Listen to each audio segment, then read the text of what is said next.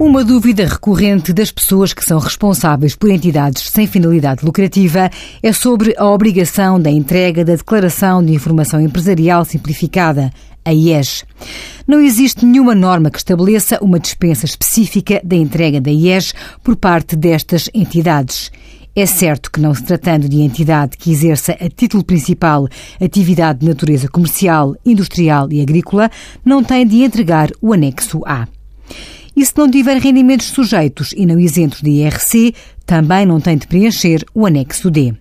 Mas, por exemplo, se praticar operações sujeitas e não isentas de IVA, tem de apresentar o anexo L.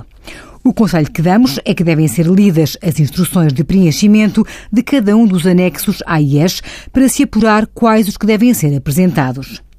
Só não têm que ser entregues só não tem que ser entregue a IES se chegar à conclusão que não tem de preencher nenhum dos anexos desta declaração, pois não é possível submeter esta declaração só com a folha de rosto preenchida.